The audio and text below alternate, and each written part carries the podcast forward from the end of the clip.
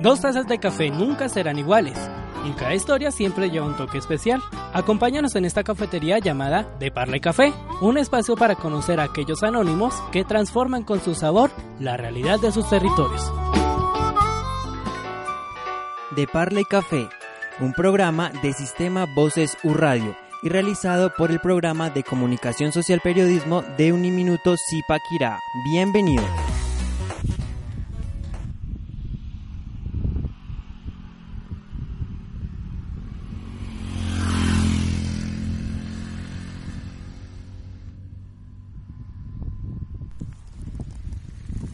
Imaginas que este silencio que para algunos puede llegar a enloquecerlos literalmente, lo puedas llenar como tú quieras?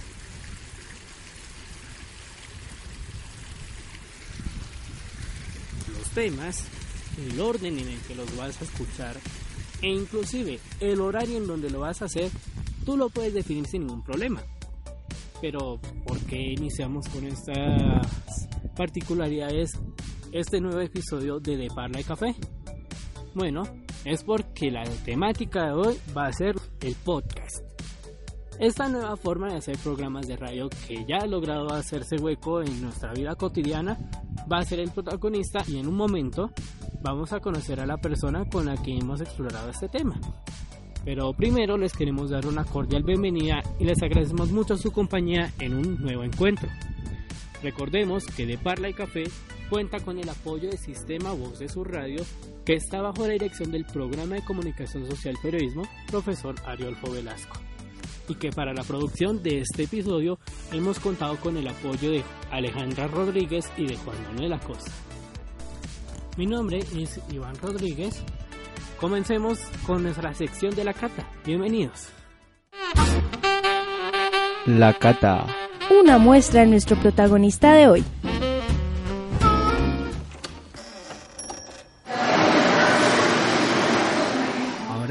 Ahora, ¿quién nos acompaña el día de hoy? Hemos tenido la oportunidad de hablar con Laura Rojas Aponte, tiene 26 años y es una conocedora del mundo podcast en Colombia. Produce junto a Santiago Espinosa Uribe el programa Cosas de Internet, de donde le dan un enfoque muy especial a la tecnología y trabaja como coordinadora de proyectos y crecimiento de Radio Ambulante. Nunca se sabe qué esconde, por eso inicia La Parla de.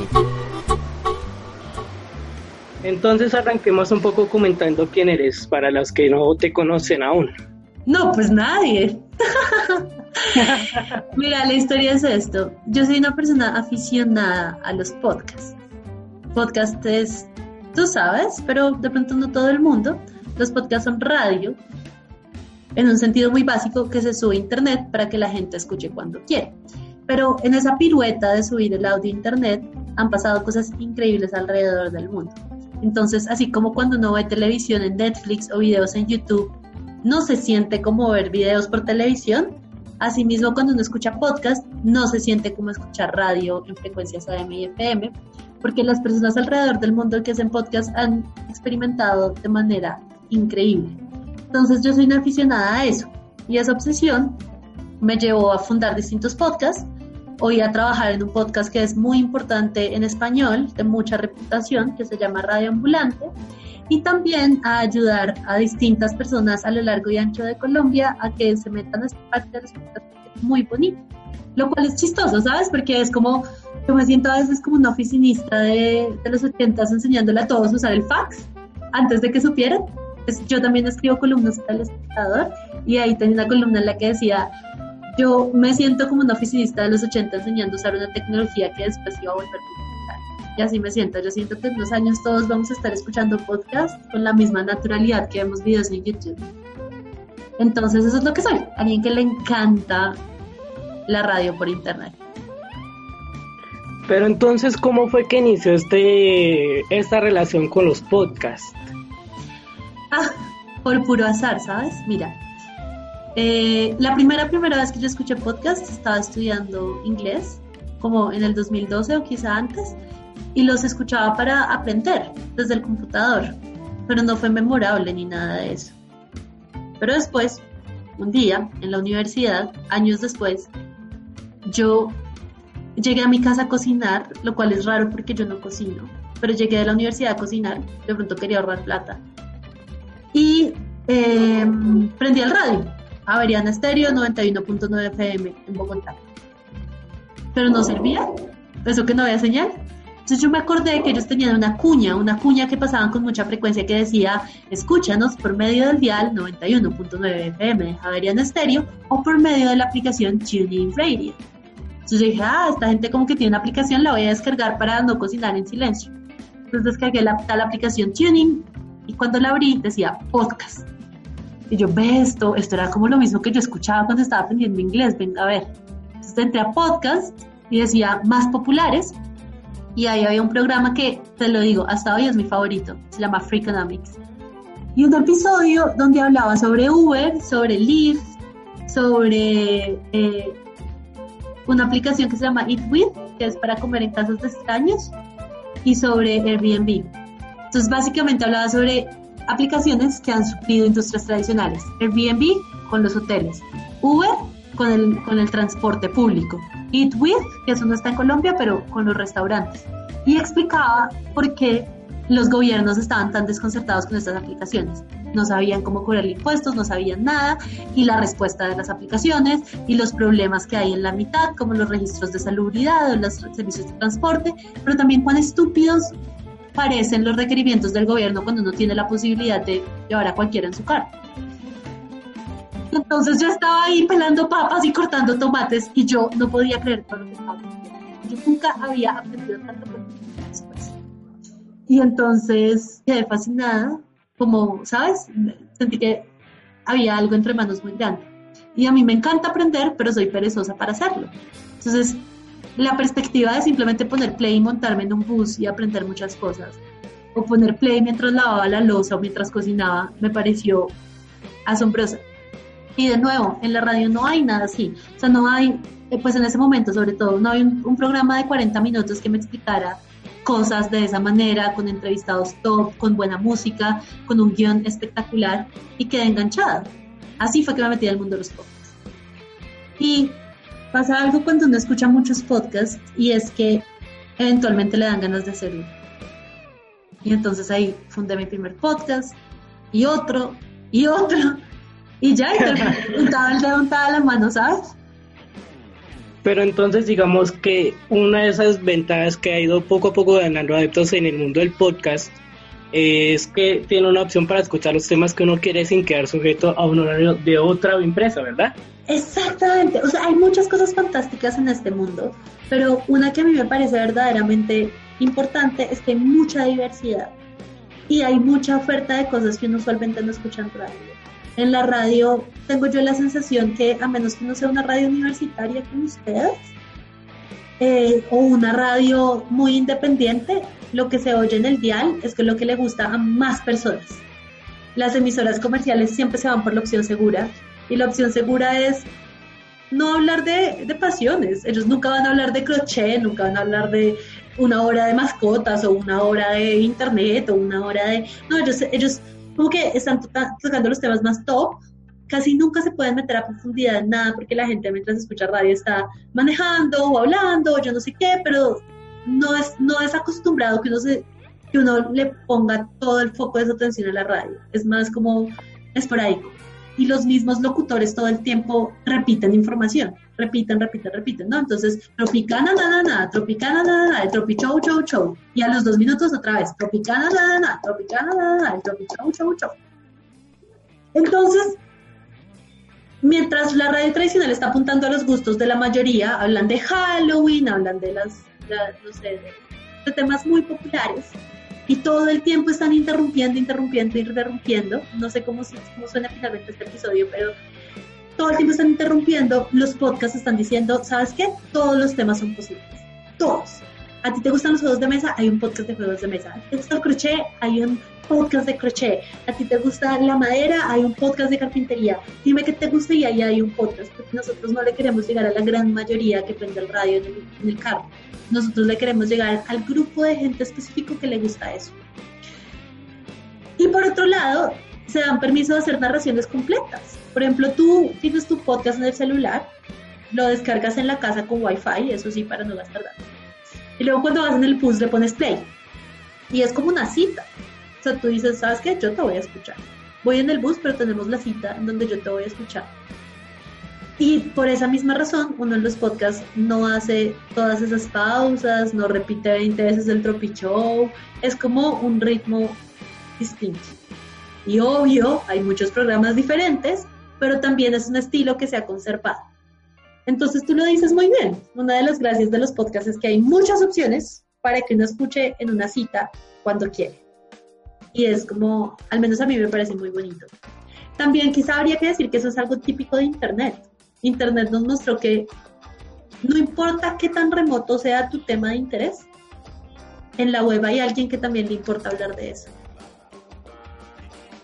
Entonces ya entramos un poco con ese primer podcast que, se logró crear, que fue junto a Laura Guate.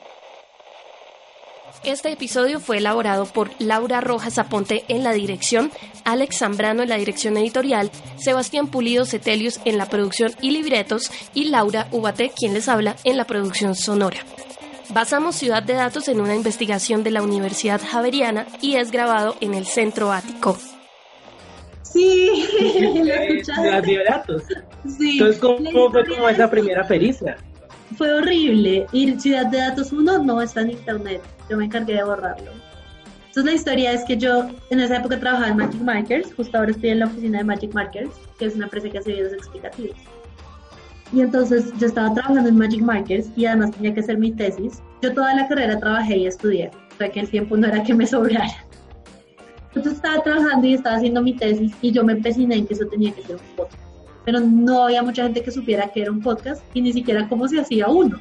Y sobre todo porque yo me puse a hacer un podcast muy ambicioso que era como Freakonomics y en español. O sea, una cosa, Freakonomics es un podcast que tiene 10 personas y yo quería hacerlo yo solito. Eso es lo que yo hice cuando se estaba dando el semestre y tenía que entregar la tesis, no había hecho nada. Fue renunciar y sacarla en dos meses en dos veces sola terminar la investigación, hacer los libretos, terminar las entrevistas, editar, musicalizar. Esto es mucho trabajo.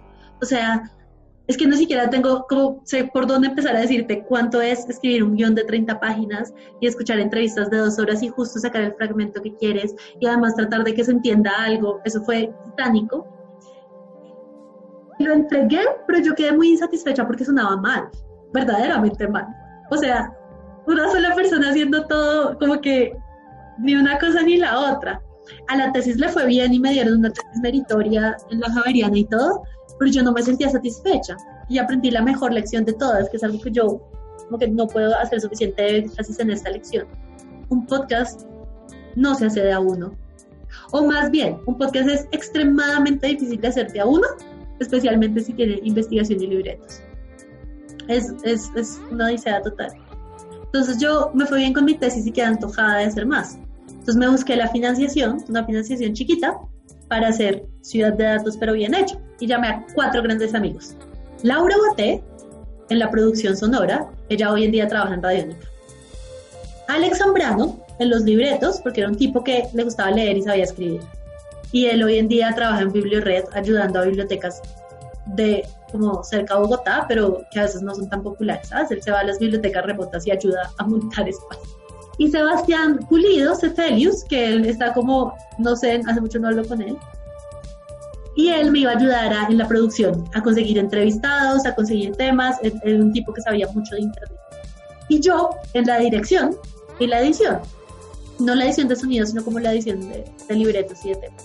Y entre cuatro hicimos Ciudad de Datos 2, que no se llama dos, pero en mi cabeza se llama dos, que es Ciudad de Datos, que es el podcast que está hoy al aire. Y Ciudad de Datos es un podcast que a veces no me enorgullece tanto. Yo diría que escuchen el episodio 4 y no más. Pero es un podcast con muchas lecciones. Y yo creo que eso es lo más valioso. Tiene lecciones sobre tecnología, si uno escucha los episodios. Tiene lecciones sobre este trabajo de un equipo. Tiene lecciones sobre no hay que dejar tanto tiempo el audio de los entrevistados, hay que tener un arco narrativo, hay que involucrar más a la gente y sobre todo se necesita plata para ejecutarlo.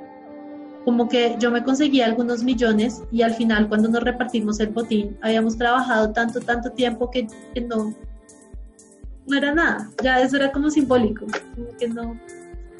Pero bueno, eh, si esa fue Ciudad de Datos y ahorita mi, mi perspectiva es esta, si a Ciudad de Datos le sale financiación, lo hacemos, seguimos produciendo episodios.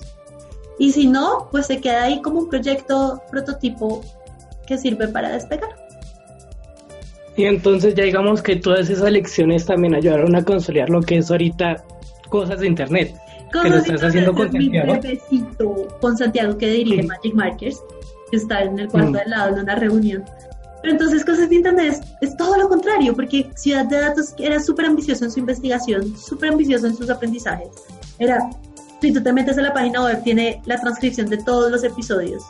Cosas de Internet dijimos, queremos hacer algo que podamos hacer y no nos sintamos quemados, que no nos sintamos que ya no podemos más, sobre todo porque ambos trabajamos, tú, sabes, tú lo sabes, son las 7 de la noche y nosotros estamos aquí haciendo esto en nuestro tiempo libre, y de trabajo. Entonces dijimos, ¿cómo hacemos para hacer un podcast eh, que no nos, nos desgaste la vida?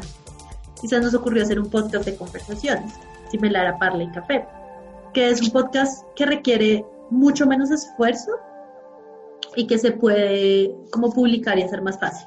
Y además yo ya tenía la experiencia de ciudad de datos, de trabajar en otras empresas de tecnología y Santiago tenía la, la experiencia de montar Magic Markers y tenían un estudio de grabación. Y montamos este que se llama que es de conversaciones editadas. Lo que ha pasado es que a medida que van pasando los episodios nos das ganas de hacerlo más complejo. Entonces, por ejemplo, al principio cosas de internet era nos sentábamos a grabar tres horas y lo editábamos, lo editábamos, lo editábamos, lo editábamos, quitamos, quitamos, quitamos, quitamos, hasta que quedaba, no sé, 40 o 30 minutos. Hoy en día grabamos un poco menos, dos horas, y editamos hasta que quedan los mismos 30 minutos, pero esta vez agregamos sonidos de archivo. Entonces, si estamos hablando de voces artificiales, ponemos voces de Google, de Amazon, de todo tenemos una voz robótica que funciona para hacer eh, fact-checking, para corroborar la información. Y estamos como buscando nuevos experimentos que vienen en los próximos episodios. ¿Has escuchado cosas de internet? Sí, he podido escuchar varios episodios. ¿Qué te parece que podría mejorar? Por ejemplo, me ha gustado muchísimo ese tema de que hayan integrado desde el 16, aunque crees un poco antes, esa robótica que han sido Sí. Sí, el... Entonces esa vocecita que hace. Ajá, eso es chévere. Entonces eso es como un buen plus. Entonces es, digamos, como cuestión de... Sí, digamos que por el momento han hecho muy buen trabajo con cosas de Internet, hmm. porque cualquier tema que salga a mencionar, por ejemplo, lo de hechos de autor, eh, asistentes de voz, o el más reciente fue con la experiencia de radioambulante, entonces, como lograr combinar todos esos detalles que han logrado marcarle un muy buen sello distintivo a un podcast independiente que ha logrado también marcar como ese sello en Colombia. Entonces ha sido como ese buen reflejo de un buen trabajo que han hecho durante estos ya dos años que llevan con el podcast. Sí, nuestra idea es que la gente ponga play a cosas de internet. Tú me dices si se escucha así y que se sientan como que se sentaron a la mesa a tomarse un café es Santiago, Laura y la persona que está escuchando hablando. Pero además a una conversación ñoña, porque a nosotros nos gusta mucho aprender y enseñar sobre tecnología, pero no sobre la última pantalla del último celular, sino más bien cómo cambia la forma en la que vivimos, como este momento tan bonito en el que tú estás en Zipaquirá y yo estoy en Bogotá, tú estás en Zipaquirá aún, ¿cierto? Tú estás en Zipaquirá, y yo estoy en Bogotá, es que no sabía si ibas allá de día y de noche, no. Este momento tan bonito, que tú estás allá, y yo estoy acá, tener una entrevista y hablar de este tema que nos apasionamos. Y no importa qué pantalla o qué cámara o nada, lo importante es como que se hace posible hacer este tipo de periodismo. Ese tipo de cosas nos interesan mucho en cosas de Internet, como eh, conversación para aprender, pero que no sea pesado. Y entonces ustedes como han visto también que a través de cosas de Internet logren darle ese otro enfoque a la tecnología, en donde sea un poco más a pie de calle. Sí, pues es que yo creo, es que es, mi, sobre todo mi visión de la tecnología. Porque claro, haciendo ciudad de datos, yo aprendí que esto es un tema social, que uno no puede pensar en la tecnología como algo aparte o escéptico, sino algo que hace parte de la forma como nosotros vivimos. Por hacer un ejemplo, piensa en un cuchillo.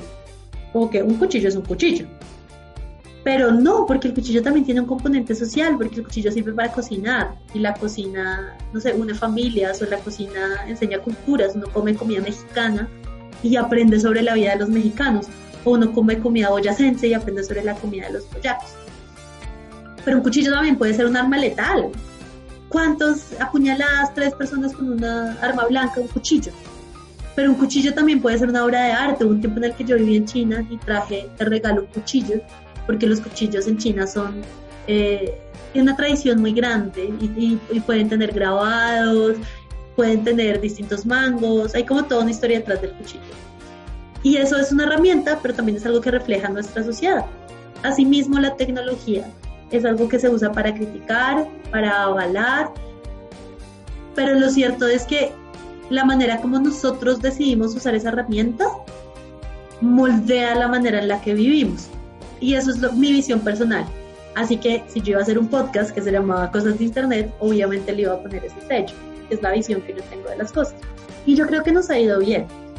Más bien me gustaría a ti preguntarte qué has pensado, porque desde mi perspectiva esa era la única opción que tenía sentido, hablar desde la tecnología desde una perspectiva cultural y social y espero poder haber transmitido bien ese bichito para que otros también lo piensen así.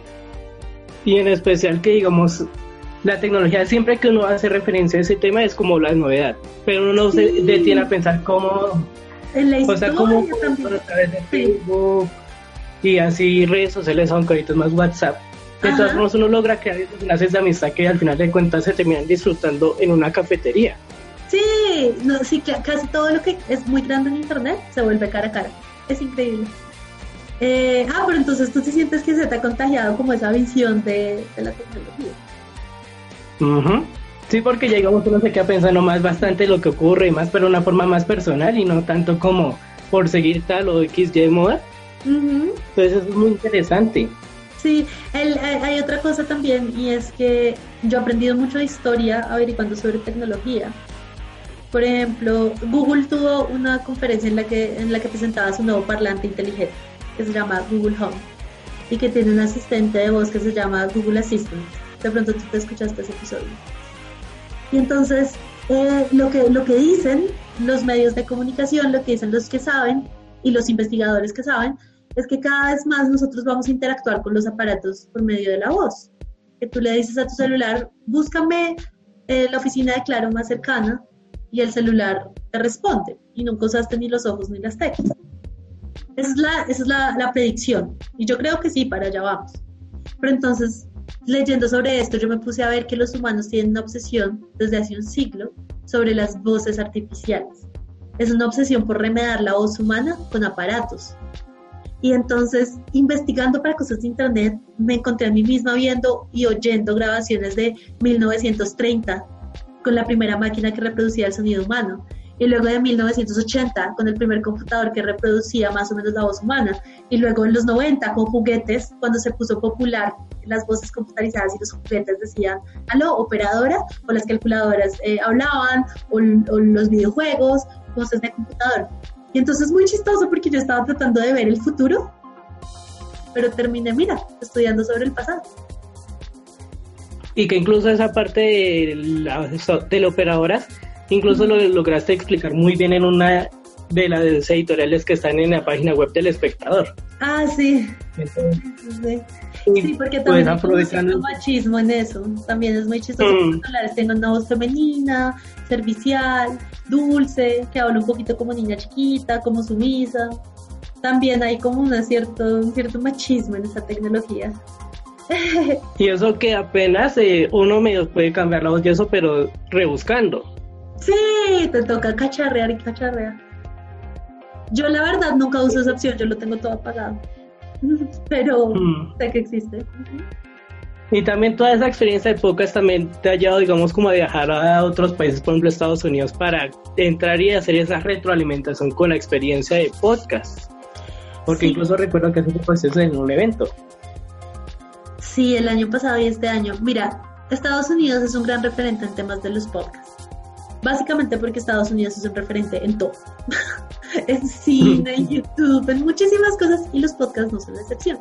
Y es en Nueva York donde más se ha gestado todo. Es, es, imagínate que el gobierno de Nueva York, la ciudad, sacó un informe que se llamaba algo como New York, the Podcasting Capital of the World, algo como Nueva York, la capital mundial de los podcasts. Y es el mismo gobierno celebrando eso. Y lo hacen por una muy buena razón, y es que ya hay muchísimas productoras, muchísima gente, todo el tiempo están buscando a alguien que trabaje en podcast, todo el tiempo la gente está capacitándose para trabajar en podcast, hay una industria y un ecosistema muy montado. Entonces, digamos que Estados Unidos para mí siempre ha sido un referente, entre otras porque mis podcasts favoritos se producen, producen allá. Ya estoy empezando a escuchar más cosas en español porque cada vez en América Latina hay cosas de más calidad que vale la pena. Pero hace 5 o 4 años Estados Unidos era mi gran referente. Entonces, con eso en mente, te cuento que el Centro Internacional para Periodistas tiene una, una beca donde cada año llevan a personas de América Latina a aprender sobre lo que quieran de innovación y periodismo. El programa se llama A Digital Path for Entrepreneurship and Innovation, como un camino digital para el emprendimiento y la innovación. Y cualquiera se puede presentar. Iván, preséntate. Todos los que están escuchando esto en este momento, preséntense. Entrena en mi página web, yo tengo una entrada diciendo preséntense. laurarojasaponte.com. Es una oportunidad grandiosa. Cualquiera se puede presentar. Y yo dije que yo tenía un podcast de tecnología, ciudad de datos, que quería, y de otras cosas de internet, y que quería llevarlos al siguiente nivel pero que no sabía muy bien cómo, pero que yo me interesaban los podcasts y que yo quería aprender de esto y que me, moría por dentro por escucharlo. Y al parecer no mucha gente habla de podcast, entonces quedé seleccionada. Eh, les gustó que yo estuviera enseñando, les gustó que estuviera hablando de tecnología y les gustó que estuviera haciendo podcast en español. Y entonces el año pasado me fui un año a aprender de podcast, un mes, perdón, a aprender de podcast en Nueva York. Y este año a raíz de esa experiencia también me fui a trabajar con un podcast radioambulante estadounidense, pero que reporta sobre América Latina y en español. Y estuve allá un mes, como en mi, en mi mes de inducción, ayudando a hacer unos eventos y yendo a distintas conferencias. Entonces, la fortuna, como la fortuna de que esto que tanto, que tanto, con el que tanto, tan duro he trabajado, me llevó a Nueva York dos veces en dos años distintos. Pero también creo yo que es como buscar oportunidades. O sea, si yo pudiera decirle a alguien una lección, es como busquen las oportunidades. En, ese episodio de Radio Ambulante, donde yo digo cómo terminé trabajando allá, si tú lo escuchas, fue un año, casi dos, fallando, fallando, fallando, cagándola, cagándola, cagándola, mucho entusiasmo que nadie sabía qué hacer con esa energía desbordada, hasta que por fin llegué a estar en ese proyecto. Y aunque me da mucha vergüenza pensar en mí misma hace dos o tres años haciendo el ridículo, Sí, yo creo que hay una lección ahí y es como, hágale, cualquiera que trabaje duro, cualquiera que se enfoque en algo que es raro y valioso, y cualquiera que intente, intente, intente sistemáticamente 100, 200 veces, le pasa algo bueno.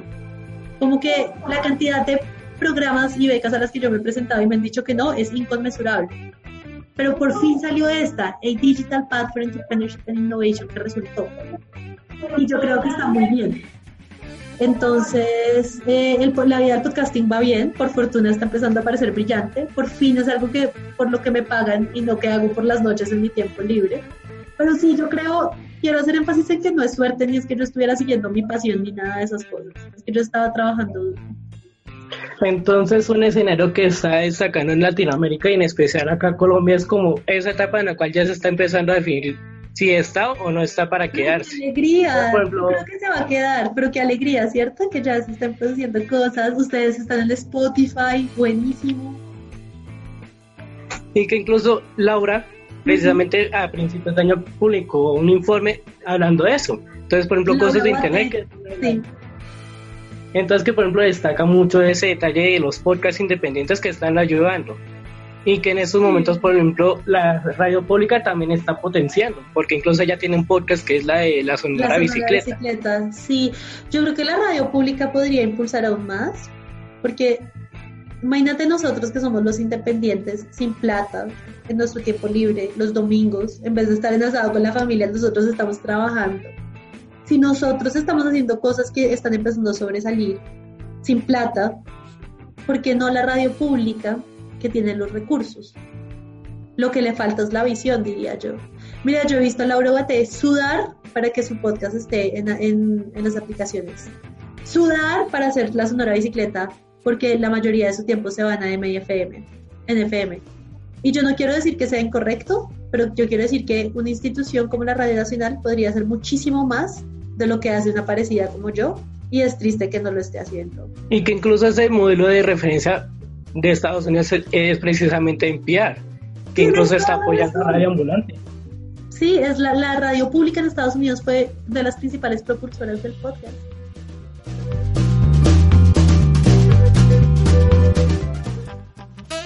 Lo más destacado de su libro de experiencias resumido aquí. Eso menos, eso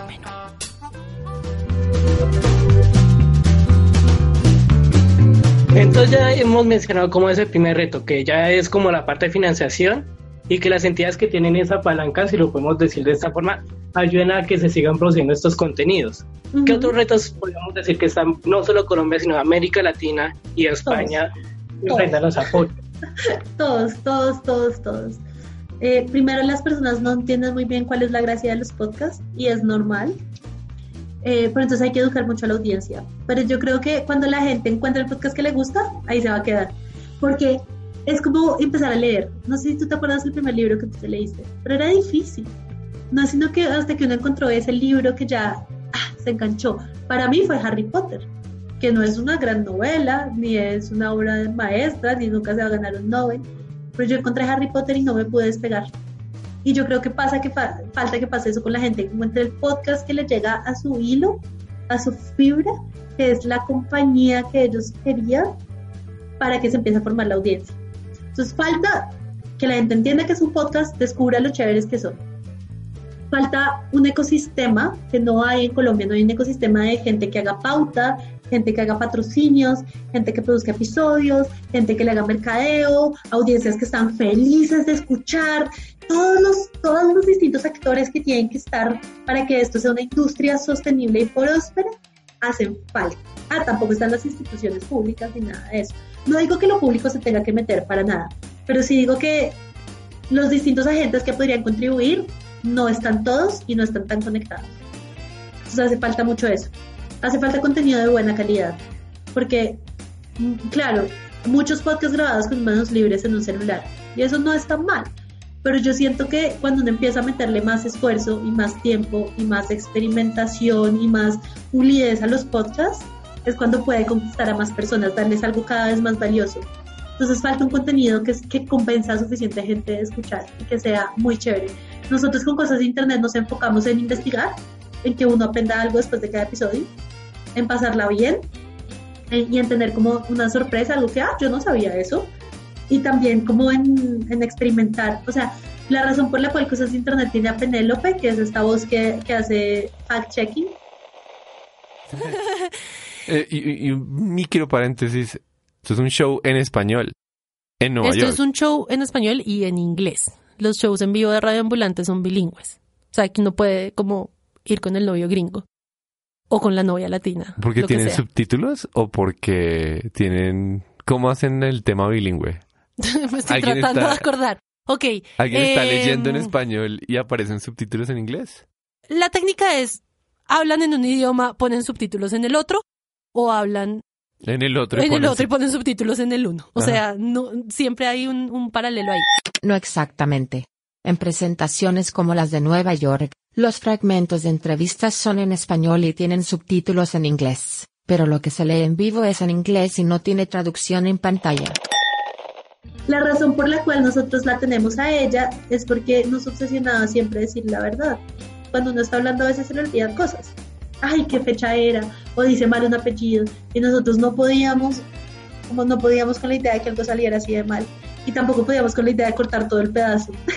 Entonces me metimos a Penélope y yo creo que eso falta mucho más en la actitud de los podcasters, como exigirse más, hacer cosas más, que valgan más la Y yo creo que también falta mucha educación para la gente que mete plata en medios. O sea, hay muchos pautantes que están felices de pagar 20 o 30 millones por una publicidad en un paradero de bus. Y yo creo que eso no es tan efectivo. Yo una, no sé, una publicidad en un paradero de bus y no es que me vaya a comprar lo que dice ahí. Pero en los podcasts, si yo te recomiendo algo, es probable que tú vayas y los compres, porque el podcaster es mi amigo. El podcaster me habla al oído, el podcaster le gustan los mismos temas que yo, y sobre todo el podcaster no va a recomendar algo que ellos mismos no usarían. Entonces, yo estoy esperando a que Cosas de Internet tenga más audiencia para empezar a acercarme a gente que, que venda productos que a mí me gustan para que tengamos un gana y gana. Yo le recomiendo a los oyentes cosas que les pueden mejorar la vida. Yo gano algo de dinero y la persona que pone la plata puede vender más productos. Entonces, eh, también falta como esa educación de parte de la gente que tiene dinero para medios en el país. Pero faltan muchas cosas. Faltan muchas cosas, falta mucho material educativo en español para aprender. Ya casi todo lo que yo estaba leyendo cuando estaba aprendiendo y todavía es en inglés. Y yo creo que falta, falta mucho más en español. Radio Ambulante tiene un proyecto que se llama la Escuela Radio Ambulante, donde hay artículos en español chéveres, pero hace falta aún más.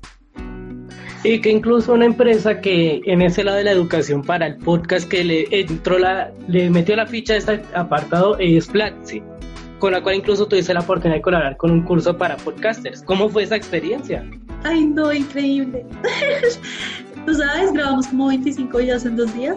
Yo me sentía como una youtuber, pero más que todo yo creo que yo, yo a mí me gusta más hablar que hablarle a la cámara porque me sentía que como una, como, como una piraña que me comía desde adentro hacia afuera de los nervios. Fue, el equipo de Platzi es fantástico, ellos son muy rigurosos en el proceso de hacer cursos con los cuales la gente aprenda. Me, o sea, con todos mis nervios entré a la cámara, ellos fueron muy pacientes y además me invitaron a comer delicioso. Yo creo que Platzi es una muy buena opción de educación, pero también hay que reconocer que tiene una barrera de pago. Tú no puedes tomar un curso y ya tienes que pagar un dinero y probablemente vale la pena, ¿sabes? La educación es una muy buena inversión. Cuando uno se educa, a largo plazo gana más dinero, o sea que hay un retorno en inversión muy claro.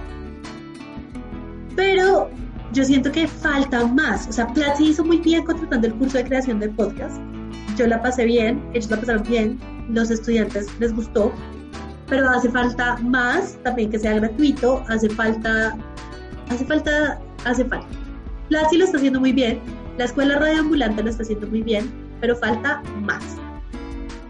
Entonces ahora entremos como en una especie de paréntesis y esto va más hacia música. ¿Cómo es en tu caso listas de reproducción de música? ¿Qué artistas no pueden faltar ahí? Pues pucha, este es el punto de hoy. Yo me la paso escuchando podcast, pero me la paso escuchando podcast todo el tiempo. Pero, ¿qué artista no puede faltar? O un artista que me te la cambio por un artista que últimamente no he dejado de escuchar. Llevo como dos años sin dejar de escuchar. Es una banda que se llama Ibeji.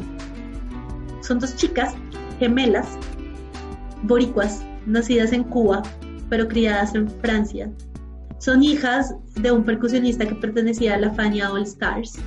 Pero también, como son jóvenes, tienen mucha influencia de música electrónica y sus canciones son en Yaruba, te digo toda esta introducción para decirte que esto es un complejo.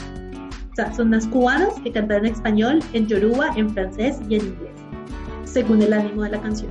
Yoruba es esta lengua eh, tradicional de Cuba. Hacen una música con toda la delicia y la sabrosura de la salsa de la Fania All Stars. Increíble.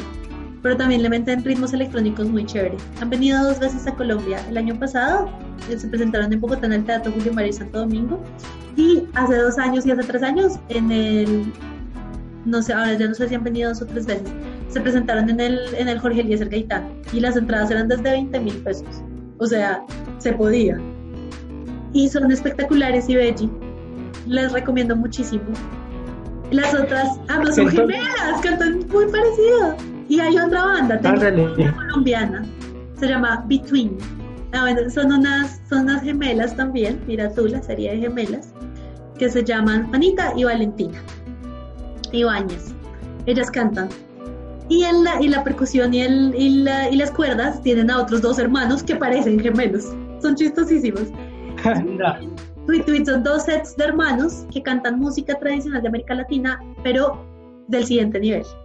No sé si a ti te pasa, pero a mí me pasaba que por mucho tiempo no me gustaba la música colombiana, me parecía simplona. Al 50 vallenato uno ya, ya que no, todo suena como igual. O la música llanera es muy, muy bella, pero siempre la misma estructura, siempre las mismas voces, siempre la misma percusión.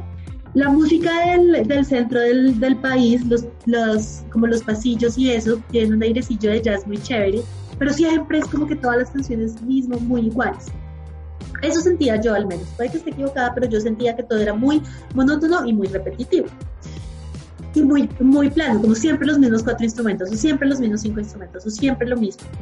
Pero entonces luego conocí a Between, que coge esta música y la vuelve más compleja. Le hace arreglos de jazz, le pone varias voces, hace efectos de sonido. Ellas a veces cantan como campesinas, a veces cantan como cantantes de ópera, a veces cantan como cantantes de jazz. Se nota que se divierten en lo que hacen. Y Between es como una de esas bandas colombianas que yo siento que debería estar toteándola, pero todavía no. Entonces, Ibeji y Between. Hay una pregunta que me surge un poco y es como esa parte que hay en común entre podcast y la música, que en este caso sería la alternativa. Y es que, por ejemplo, la radio muy comercial no encuentra ese espacio para hablar de lo que quieren. Exacto, es, sí, es un gran paralelo. La radio solo puede hablar de lo más popular y por lo mismo solo puede poner la música más popular. Los podcasts uno puede hablar del tema que le importa, así solo le interese a 2.000 personas en internet eh, y igual la música. Puede escuchar la banda que le parece chévere. Entonces, ¿cómo crees que podrían, digamos, estos dos espacios unirse para que también logren sacar adelante lo que quieren para que así más gente los conozca? Yo no sé, esa es la gran pregunta. Mira, en Radio Ambulante, yo hace un año fui a una charla de Radio Ambulante, que es la directora, que una charla en Corferias de Colombia 4.0, un evento gratuito. Eh, y vi a Carolina Guerrero, que es la directora de Radio Ambulante. Y ella decía que para ella las colaboraciones habían sido clave. Que ella, como que la colaboración entre medios es muy importante. Buscar al otro, al que hizo la investigación, colaborar. Y a mí me quedó eso mucho en la cabeza pensando en Ciudad de Datos, porque yo todavía tengo la espinita en mi corazón que como quiero hacerlo otra vez mejor, Ciudad de Datos 3. Pero sé que necesito plata en este momento. Entonces, yo pensando en, en Ciudad de Datos, anoté colaboración. Pero ya. Luego, a principio del año, me puse a producir un episodio con Radio Ambulante pero sin trabajar ahí directamente de manera independiente lo hice. Cualquiera puede enviar sus propuestas de historia eh, en la página web están todas las instrucciones. Entonces yo mandé mi propuesta de historia, fue aceptada, produjo un episodio. Y al final les pregunté que si podíamos decir que yo tenía mi propio podcast, que se llama Cosas de Internet. Y sí, al final de mi episodio de Radio Ambulante, pues el que yo produje, Daniel Alarcón, que es el, el, el locutor, dice Laura, Laura Rojas Aponte vive en Bogotá y la pueden escuchar en su podcast Cosas de Internet.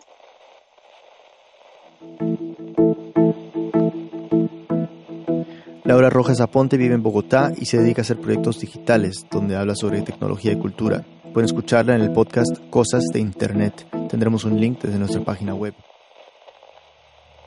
Y adivina qué pasó.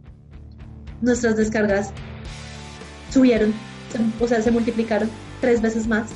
Ha llegado un montón de gente a este parche de cosas de Internet que yo estoy muy agradecida, pero también digo, obvio, es el poder de la colaboración.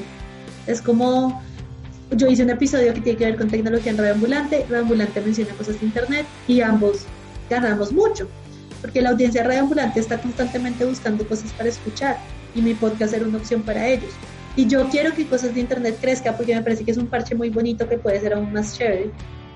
Entonces, ya, por fin entendí esa lección que había aprendido hace más de un año, colaboración, y lo veo en números, y lo veo en mensajes, y hay gente súper bonita que no me conoce, pero me escribe mensajes que me alegran el día. Y yo creo que por un lado es el poder de la comunidad que tiene el podcast y por otro lado la colaboración. Hay que ayudarnos entre todos.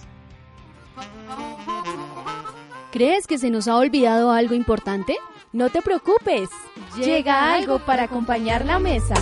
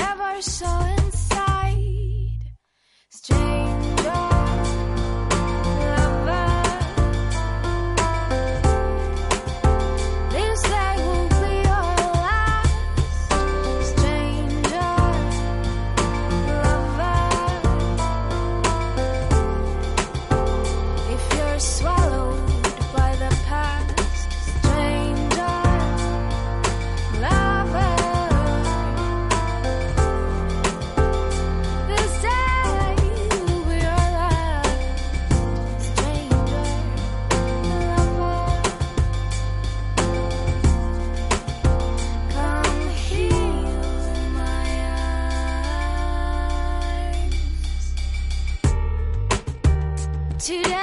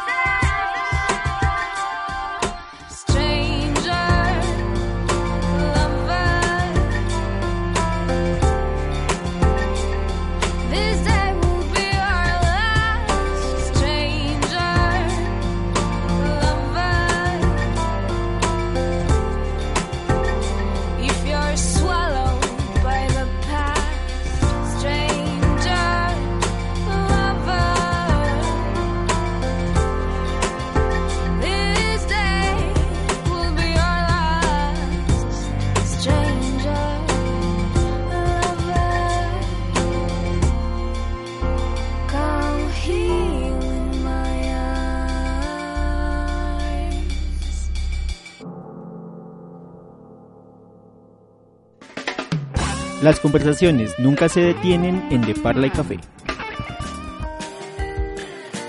¿Y cómo te ha ido, por cierto, en estos dos meses ya trabajando en forma con el equipo de Radio Ambulante? Estoy feliz, no sabes, esto es un cliché decir que no admira a las personas con las que trabaja, pero es un cliché que es verdad en mi caso. yo me reúno con las personas, veo la, como las ideas que tienen, la paciencia que tienen para ejecutar esas ideas, como los trabajadores que son y también los que son en su trabajo y me siento muy afortunada de estar en un, en un equipo con esa personalidad. Pero también he encontrado que Radio Ambulante es un proyecto que muchas personas quieren mucho y es muy chévere sentir que uno entra a ese espacio. Te voy a contar una noticia que es un poco como un extra, como una novedad. En unos meses, Radio Ambulante va a empezar a hacer clubes de escucha. ¡Ay, un perrito! En unos meses, Radio Ambulante va a empezar a hacer clubes de escucha. Y eso es eh, que nos vamos a reunir en cinco ciudades con las personas que oyen Radio Ambulante para discutir o escuchar los episodios. Entonces, toda esa gente que en, Facebook, en Twitter comentan entre ellos, van a tener la posibilidad de verse cara a cara en eventos organizados por nosotros.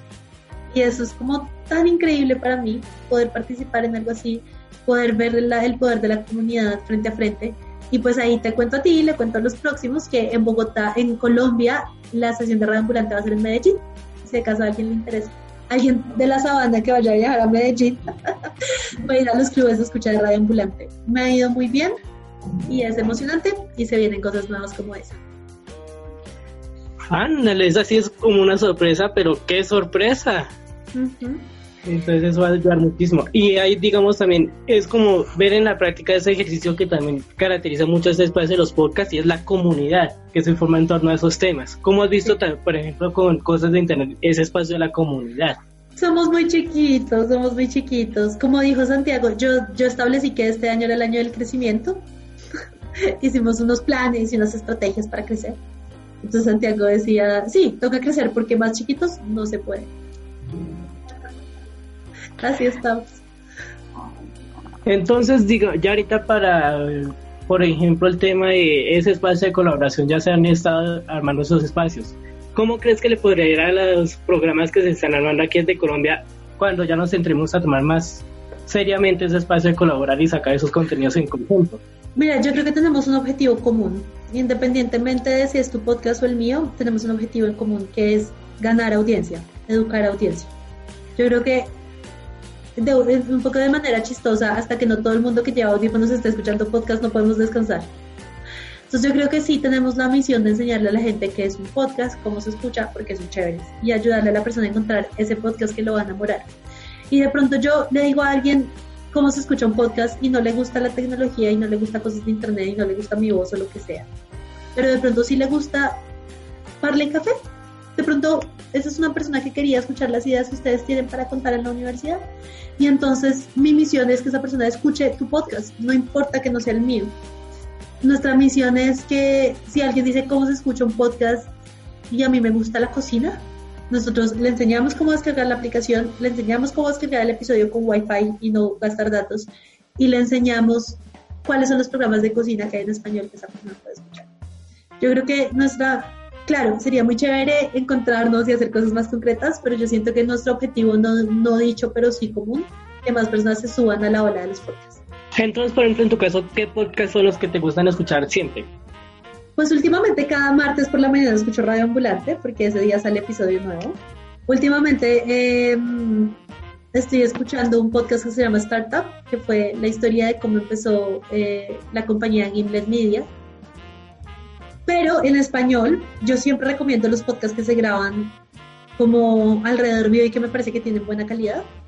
Entonces, Estúpido Nerd, que es un podcast de conversaciones sobre películas, videojuegos, series y otras cosas ñoñas, la recomiendo mucho. Sobre todo si ya se ha visto la película. Eh, el Presunto Podcast, que es un podcast que hace crítica a medios en Colombia. Si sabes cómo los medios hacen unas, unas estupideces, ¿no? hay tres minutos cubriendo un eco o EPM, hubo una tragedia en Hidroituango y los medios le celebraron la fiesta de 15 años a la niña.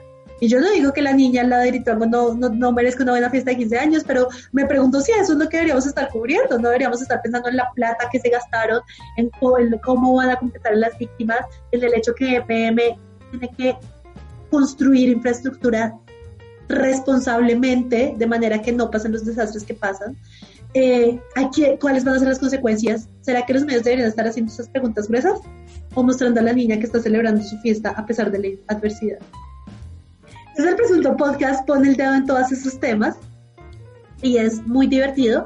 Es con eh, Santiago Rivas de Los Puros Criollos, con eh, este tipo que es el director de la Flip, Pedro, es con eh, María Paula, que hace parte de Chicas Poderosas y ahora trabaja en el Ministerio de Cultura, y lo modera otra persona, Jonathan, que también trabaja en la Fundación para la Libertad de Prensa, y lo modera Sara Trejos, que es una persona increíble. ¿Y cómo has visto, así como pregunta extra, los, los episodios que ya han salido en esta temporada de Radio Ambulante. Ay, espectaculares. Bueno, tengo que decir que el, primer episodio de la temporada fue Compartir más delito, que fue el episodio que yo produje antes de trabajar con ellos y para mí fue un gran honor. Eh, eh, tuvimos esta semana, sacamos, desenvolvamos de los archivos hace dos semanas un episodio que se llama El Hijo, que es una historia desde Perú sobre un chico que creció con unos papás que pertenecían al, al, grupo Sendero Luminoso, que después se volvería una guerrilla. La historia de Perú y la de Colombia es muy parecida en ese sentido. Tuvimos unos conflictos internos muy tristes y este tipo empieza a crecer y a darse cuenta que sus papás son estas personas, pero que él no quiere seguir su camino, pero que también ama a sus papás. Es una historia muy interesante, a mí me encantó. Hoy salió una, una historia desde Guatemala, que la recomiendo muchísimo, no les quiero decir mucho de qué se trata, pero es de un niño que nació en Guatemala, se lo llevaron, no, no se sabe muy bien, lo separaron de su mamá y ahora es un niño clase media en Estados Unidos, un adulto, y se pregunta, ¿quién soy, de dónde vengo y por qué me pasó esto? ¿Cómo pasé de Guatemala a vivir sin nada en un solo cuarto con toda mi familia a ser esta persona privilegiada en Estados Unidos? Eh, me encantó el episodio de las escuelas de México, que se llama No nos compete, que es una, una visión a qué pasó después del terremoto de México con las escuelas públicas del país. ¿Por qué están abandonadas? ¿Por qué no están abandonadas? ¿Qué niños están yendo a estudiar allá? ¿Qué familias están felices? ¿Qué familias no están felices? Es muy chévere. Y se vienen unas, ahorita en noviembre, sobre Colombia. Upa, entonces como para que El propósito de Radio Ambulante es ampliar nuestra visión de América Latina, es entendernos en toda nuestra complejidad y por eso es que hay tantos episodios de tantas partes distintas. A mí me gusta mucho descubrir cómo hablan español en otras partes. Yo antes de Radio Ambulante no tenía ni idea cómo era un acento costarricense o de Guatemala o de, o de, o sea, hay unas cosas que me dicen, ¡Ah! yo no sabía que hablaban así. Es chévere. Y que incluso el episodio que se publicó esta semana de Guatemala, precisamente, Ah, sí. ahí esa, es una pista de lo que va a ser el resto del episodio, el por qué el protagonista tiene como ese dialecto tan particular de español. Sí, un español rarísimo. Yo le digo español gringo. es un acento que se está gestando allá. Hmm. Sí. Entonces, digamos, ya entonces ya para poco a poco cerrar la parte de la entrevista, Ujú. Eh, ¿qué consideras entonces que podría tener muy presente las personas que en estos momentos están empezando a descubrir el podcast y que se están animando incluso a crear sus propios contenidos? Yo creo que ánimo. Esto es algo que va a pasar en Colombia. Esto es algo que va a pasar porque escuchar podcast es muy chévere. Es como, imagínense el mundo antes de los celulares. Es como, ¡ah! nosotros llamábamos desde teléfonos fijos. Yo creo que en unos años va a ser como, wow, nosotros escuchábamos lo que sea que estaban poniendo en la radio, así no me gustara. la posibilidad del podcast es la posibilidad de elegir tú qué quieres escuchar en los momentos aburridos del día donde no haces nada. Entonces, como a las personas que están empezando a esto, yo les digo, descúbranlo. O sea, cuanto menos tienen una muy buena compañía mientras lavan la losa. Y en el mejor de los casos les transforman la vida por conocimientos o por, por revelaciones, por reflexiones. Eh, los podcasts pueden ser algo como, eh, tien- tienen mucho potencial y van a pasar ánimo. Para los que están empezando a hacerlo, compartan sus experiencias, compartamos todas nuestras experiencias, hagámosle, vamos a reclutar gente para que escuche cada vez más, para que encuentre esa compañía chévere y eh, enseñémonos entre nosotros, como hay un grupo en Facebook que se llama Podcast Colombia, hagámosle, como conectémonos, conectémonos de uno. Y que incluso esta experiencia también se ha visto esta semana con Diana Uribe, porque tú le ayudaste a, a hacer ese proceso para que empezara su historia del mundo Estamos podcast. felices. ¿Cómo ha sido esa experiencia? Estamos felices, ¿tuviste los créditos? To- toda la gente que dice los créditos, toda esa estuvo involucrada. Gracias a todo un equipo de gente que estuvo conmigo en este momento. Hace tres semanas me enteré de la finalización del contrato con Caracol Radio. Y en ese momento, gracias al equipo de la Casa de la Historia, a Arturo Jiménez, a Diana Suárez, a Milena Beltrán, a la imagen gráfica que hizo Mario Medina, a Vladimir Rodríguez que corrió como una flecha para lograr esa imagen gráfica, a Magic Marcus en cuyos estudios se grabó el podcast, a César Torres que hizo un trabajo de edición súper bonito e impecable, y a Santiago y a Laura del podcast Cosas de Internet que se pegaron una clavada para que esto pudiera salir hoy. A todos ellos, muchas gracias. La historia Sí, es que por más de 20 años trabajo en la radio FM y en Caracol Radio específicamente 18. Y de un momento para otro le dicen que se termina su contrato, sin muchas explicaciones, simplemente se termina. Pero entonces ella siente que tiene una misión, que es la misión de conectarte con las personas y enseñar historia, y que eso no puede parar. Entonces nos llamó un poco a nosotros en modalidad salvavidas y montamos el podcast que se llama dianuribe.fm. El primer episodio se llama La historia de la radio y la radio y la historia, parte 1 el podcast que sale el próximo domingo es la parte 2. Y Santiago y yo, que somos las dos personas que hablan en cosas de Internet, le ayudamos a hacer el concepto del podcast, el diseño, la página web, los canales de difusión, a conectar a las personas trabajando en este proyecto. Y estamos muy satisfechos porque justo ayer estaba de primeras en iTunes, que iTunes es una plataforma importante para el mundo de los podcasts y estar de primeros tiene mucho prestigio. Entonces, por un lado, fueron muchas trasnochadas. Mira, el sábado a las 3 de la mañana estábamos publicando este episodio. Mamá, mamá, mamá. Pero creo que vale la pena cuando uno lee los mensajes de la gente en redes sociales. Por lo agradecidos, lo felices y también muchos descubriendo cosas. Que está muy bien. Yo creo que el proyecto de Diana Uribe nosotros nos vamos a ir saliendo porque realmente llegamos ahí en modalidad de emergencia a través de nuestra expertise haciendo comunicaciones en línea pero ese es un proyecto de ella, entonces como que ya casi nos estamos alejando. Pero es muy, muy chévere ver tanta gente entrando a este mundo gracias a esa voz que reconocen desde hace. Entonces, Laura Rojas Aponte, gracias por acompañarnos en este episodio. Y para las personas que te quieran conocer y conocer cosas de Internet, ¿cómo te pueden encontrar? Ah, Giovanni, gracias a ti por invitarme a hablar. Yo realmente quería ir a Zipaquirá a grabar, solamente que entre semanas es muy difícil, pero me encanta, me encanta. Yo crecí en la sabana, así que pues, para mí es muy importante. Pueden encontrarme, si les parece que algo de lo que dije tiene algo de sentido y que quieren escuchar más, pueden buscar en cosasdeinternet.fm y ahí pueden escuchar los episodios de Cosas de Internet. Si se aburren me escriben por Twitter y si no se aburren no me escriben por Twitter. Mi usuario es amarillo popis, arroba amarillo popis. Escucharon bien, popis. arroba amarillo popis me pueden encontrar y por Instagram también. Esa es mi red social favorita, me divierte mucho. Conoce qué ocurre fuera del aire y algunas infidencias de esta emisión en exclusiva. Conéctate a nuestras redes sociales. Con la que hemos llegado para esta emisión. Ya pueden encontrar los programas que hemos hecho desde Parla y Café en sus plataformas preferidas de podcast. Solo deben buscarnos con el nombre del programa y se suscriben. Así podrán recibir cada semana los programas que se han emitido y algunas extras que vamos a tener allí. Con esto estamos seguros de que podremos seguir disfrutando de los perfiles de Sabana Centro que logran impactar a la comunidad con sus ideas. Y ya con esto cerramos este episodio de Parla y Café. Muchas gracias a todos ustedes por acompañarnos en esta cita y pueden comentar sus opiniones, sugerencias o felicitaciones a través de la etiqueta numeral para la podcastera y en nuestras redes sociales. Nos pueden encontrar como arroba de Parla y Café o también en Twitter e Instagram como arroba Voces Radio y en Facebook como En Conexión U. Recordemos que este programa cuenta con el apoyo del sistema Voces Radio que está bajo la dirección del programa de comunicación social y periodismo profesor Ariolfo Velasco y que para la producción de este episodio contamos también con el apoyo de Alejandra Rodríguez y de Juan Manuel Acosta. Nos encontramos la próxima semana en una nueva cita de esta cafetería de Parla y Café y deseamos que una sonrisa acompañe siempre sus universos. Hasta luego. Más degustaciones la próxima semana, pero con muchas más sorpresas durante este tiempo.